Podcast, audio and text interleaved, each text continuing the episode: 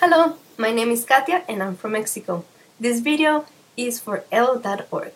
And the question today is When you travel, do you travel light? Well, here's my answer. Last trip I took, well, let's see. It was very light. Actually, it was for one month and I only took maybe about seven pieces of clothes. And this is what happens. I get everything out of the closet and I say I'm going to take this, this, this, this, this. Put everything in the luggage and then I realize it's very heavy.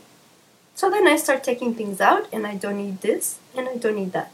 Then by the end I realize I do really like to travel light.